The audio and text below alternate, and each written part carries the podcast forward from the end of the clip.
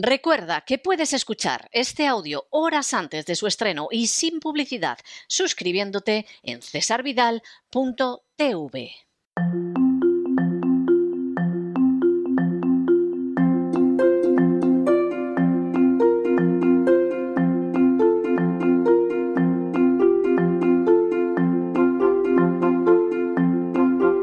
Palabras al aire con Sagrario Fernández Prieto.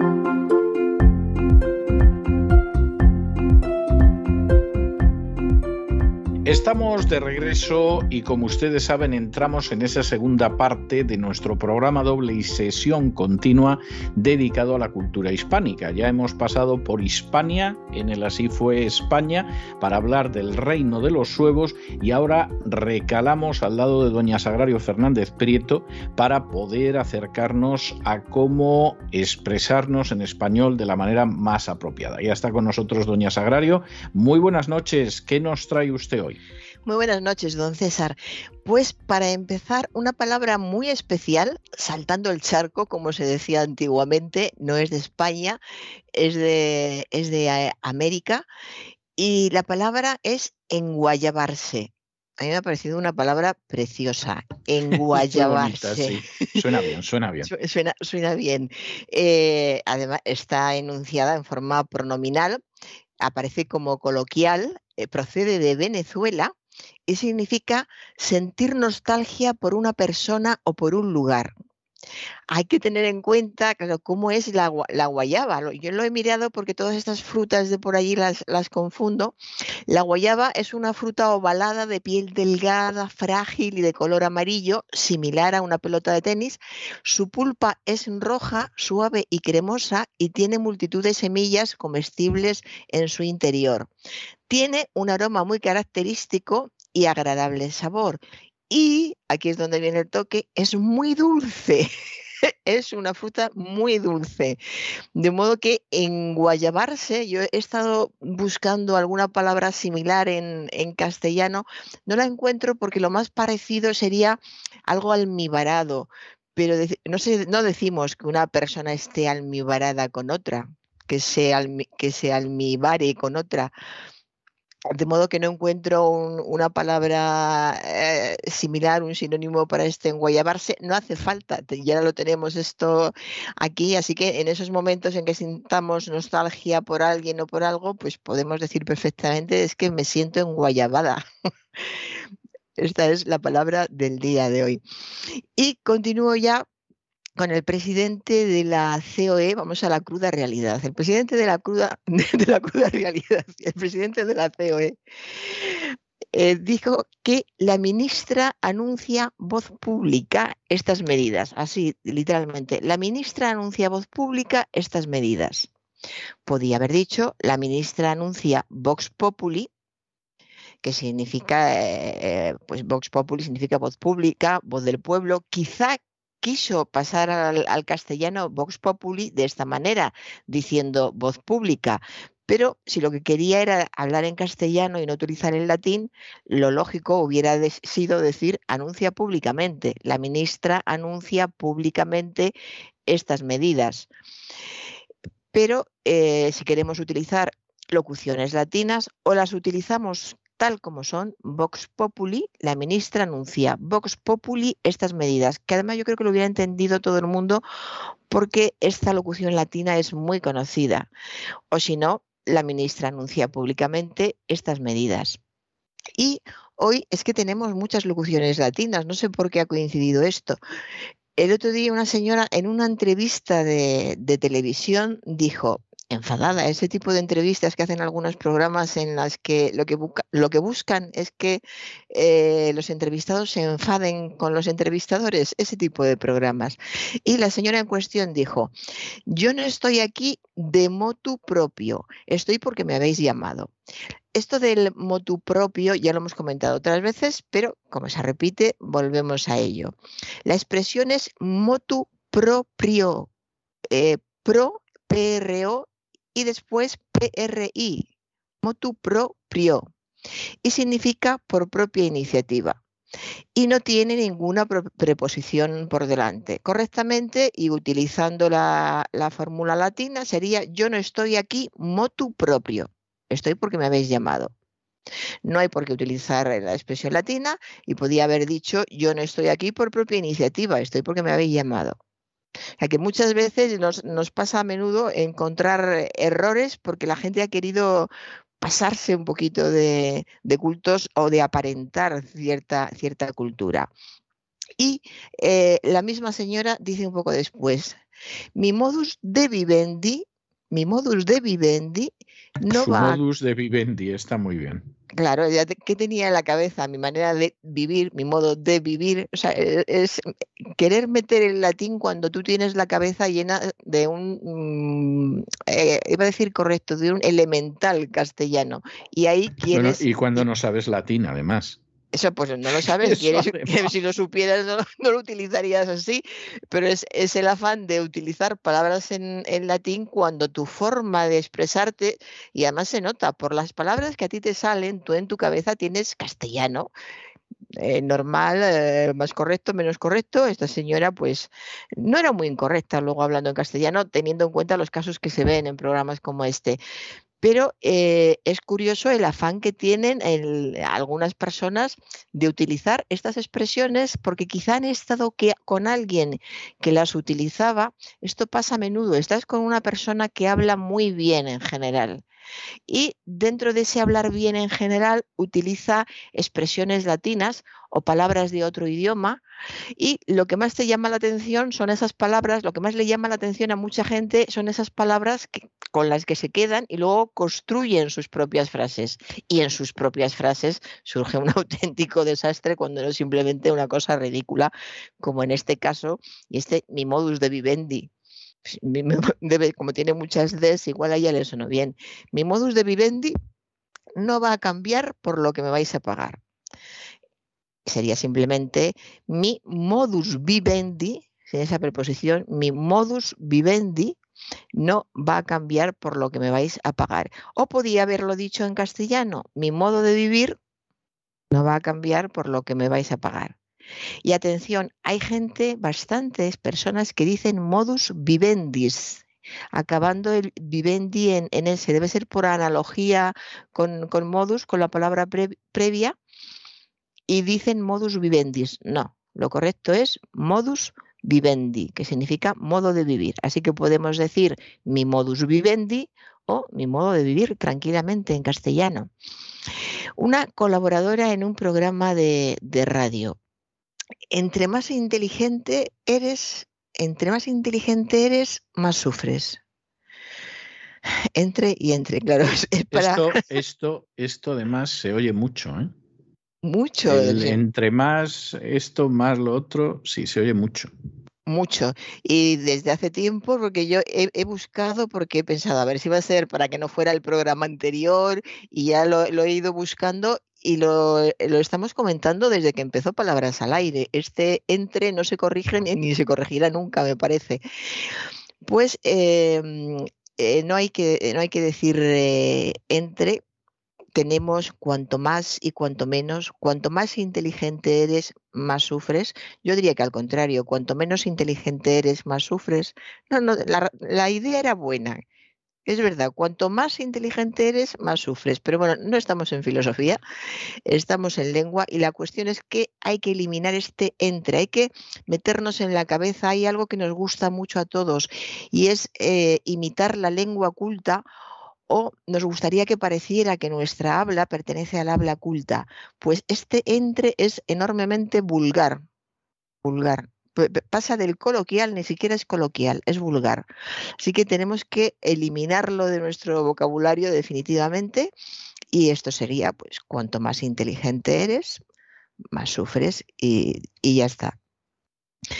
Y paso ahora a otro colaborador de un programa de, de radio que estaba hablando, le decía al director del programa de radio, hablando de algo que había pasado anteriormente o algún día antes, y dice, vi su júbilo inmarcesible.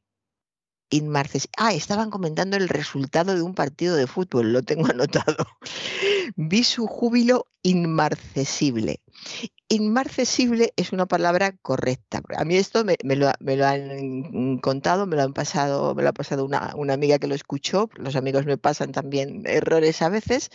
Y no, no es incorrecto, inmarcesible significa que no se puede marchitar. Algo que no se puede marchitar es inmarchitable, en primer lugar, es duradero, es eterno, es perpetuo.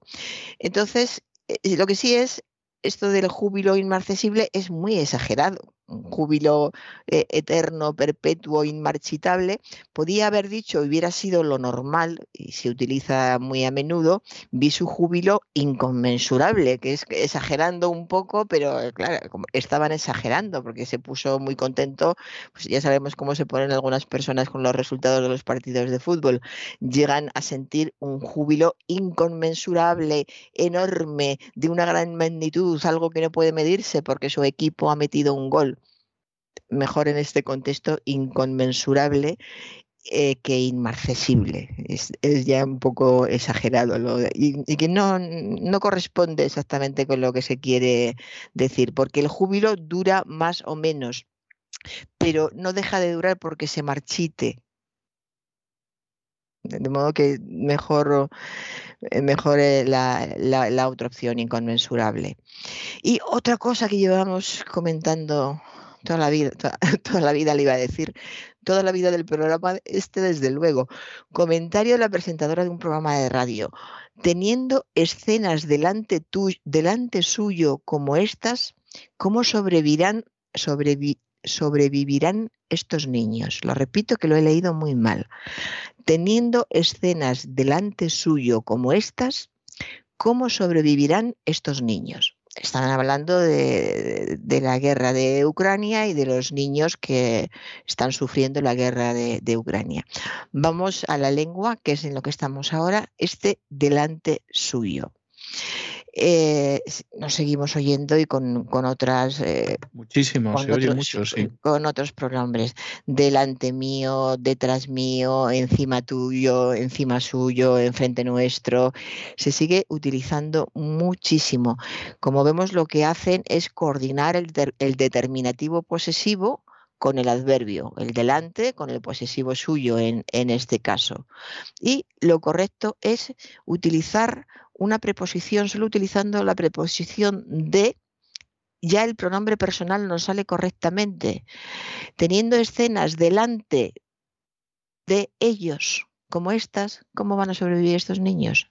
Delante de ellos, en vez de delante suyo, delante de ellos igual que decimos, enfrente de nosotros, cerca de vosotros, no doy las versiones incorrectas para no confundir. O decimos delante de mí, detrás de mí, encima de ti, pues delante de ellos en este caso. Y eh, vamos ahora con un tertuliano de un programa de televisión.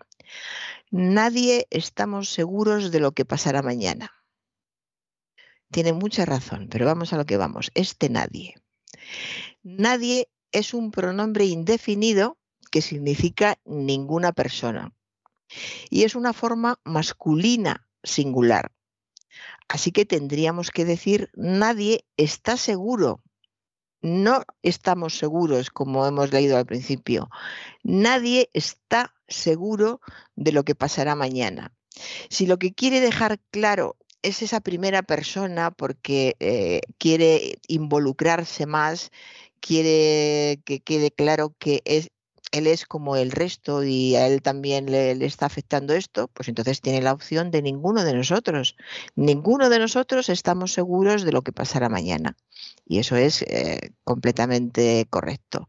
Pero hay que tener cuidado con, con nadie. Es un pronombre indefinido que lleva a muchas confusiones. De modo que eh, tenemos que tenerlo claro, eh, cuidado al, utilizar este pronombre indefinido. Nadie, a partir de este nadie se cometen muchos errores y en este caso, como ya hemos comentado, la frase sería ninguno de nosotros estamos seguros de lo que pasará mañana.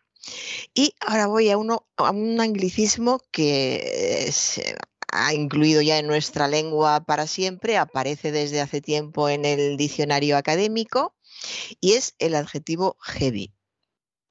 llevamos años oyendo que algo es, es muy heavy era eh, pertenecía al léxico de, los jóvenes, eh, pasó al, al, léxico de los adultos y, y ahora todo el mundo, todo el mundo, yo oigo a, pues, los jubilados que pasean por las mañanas, dicen heavy, la gente de las tiendas dicen heavy, señoras arregladísimas de, una edad más que mediana dicen heavy, se ha generalizado de una forma increíble. Eh, por ejemplo, el otro día en, una tienda, una de estas señoras de las que no te esperas que utilice este vocabulario, eh, le enseñaron una, una prenda de ropa y dijo, ay no, esto es muy heavy para mí. Una señora que ya digo que es que no le está bien, está me, bien. Me, dejó además lo que consideraba heavy, claro, eso no, hace falta, es absurdo que lo explique, pero me hizo, me hizo mucha gracia. Ni le pegaba el utilizar este adjetivo en, en inglés, ni la prenda eh, era para definirla con este adjetivo. Heavy ya sabemos que surgió porque hacía referencia a la música de rock duro, al heavy metal. En, el lenguaje juvenil se utiliza literalmente en vez de duro. En vez de decir esto es muy, es muy duro o es muy fuerte, dicen esto es muy heavy. Casi siempre contigo al final. No sé si seguirá así. Yo creo que sí. Esto es muy heavy, tío. Bueno, a veces, a veces tía. Tía, tía, sí, sí, tía, también, eso no, no varía. Y eh, también se refiere a un tipo de música que es una variedad de, rock muy enérgico, muy, muy, repetitivo. Entonces hablamos de música heavy. Y eh, a los que son aficionados a esa música y a sus seguidores de, de la estética, de la forma de vestir, de las costumbres que tienen las personas que siguen esa música, y ya después de todos estos eh, significados y esta forma en que se ha ido ampliando y tomando espacio dentro de nuestro lenguaje ha pasado a tener un, un, equivalente, a tener un tono coloquial en muchísimos casos y significa fuerte, sin más, fuerte. Entonces, en cantidad de ocasiones en que no hace tanto hubiéramos dicho, es que esto realmente es muy grave, esto es terrible, esto es excesivo, esto es muy fuerte, pues en muchos de estos casos decimos heavy bueno, quien lo diga, quien lo diga. Yo no lo digo y mucha gente que conozco no lo dice. Pero sí es verdad que se ha convertido, se ha incluido en el diccionario. Cuando una palabra se incluye en el diccionario es porque lleva ya varios años circulando de manera habitual entre los hablantes. De modo que esa ya es la prueba definitiva.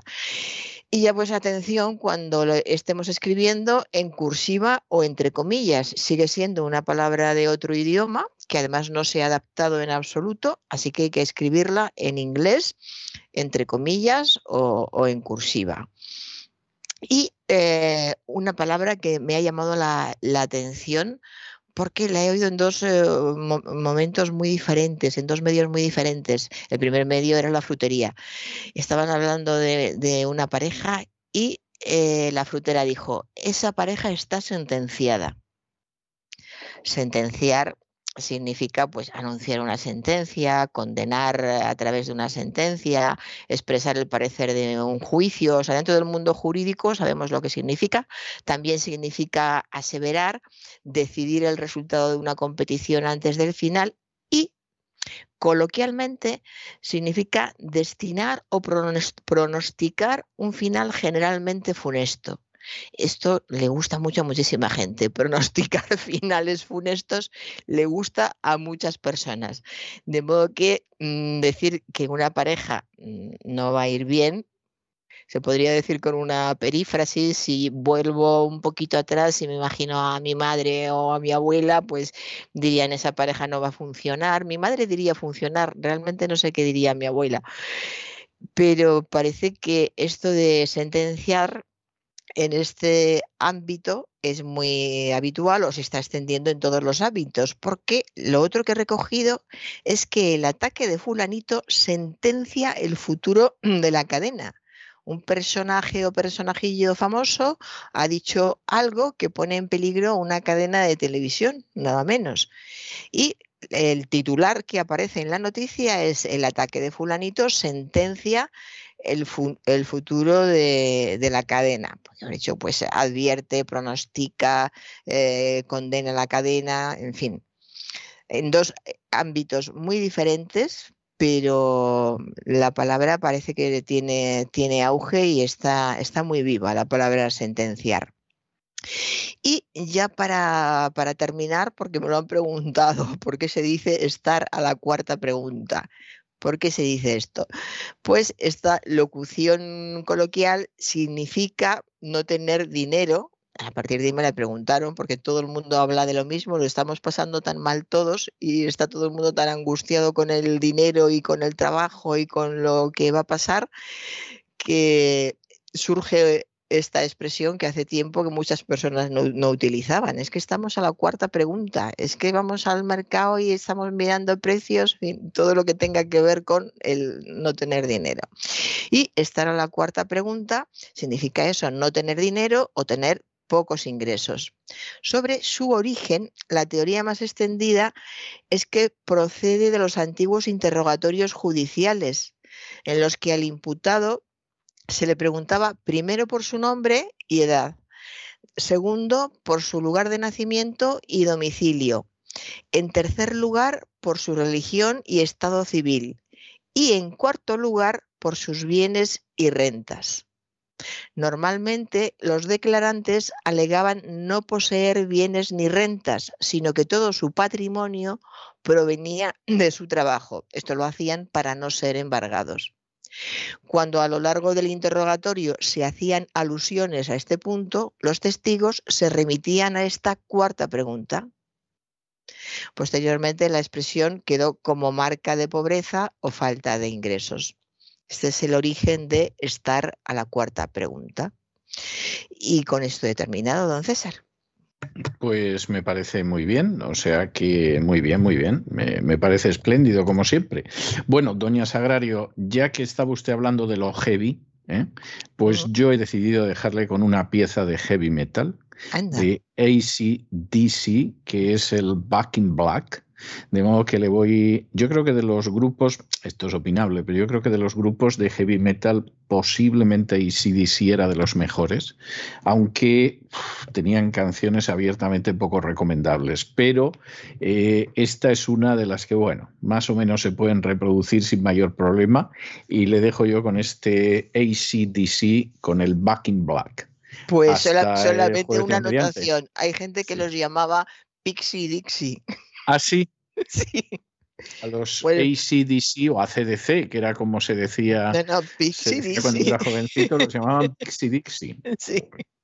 Vale, pues eso pues nada, estaba, nos despedimos con Pixie Dixie, don César.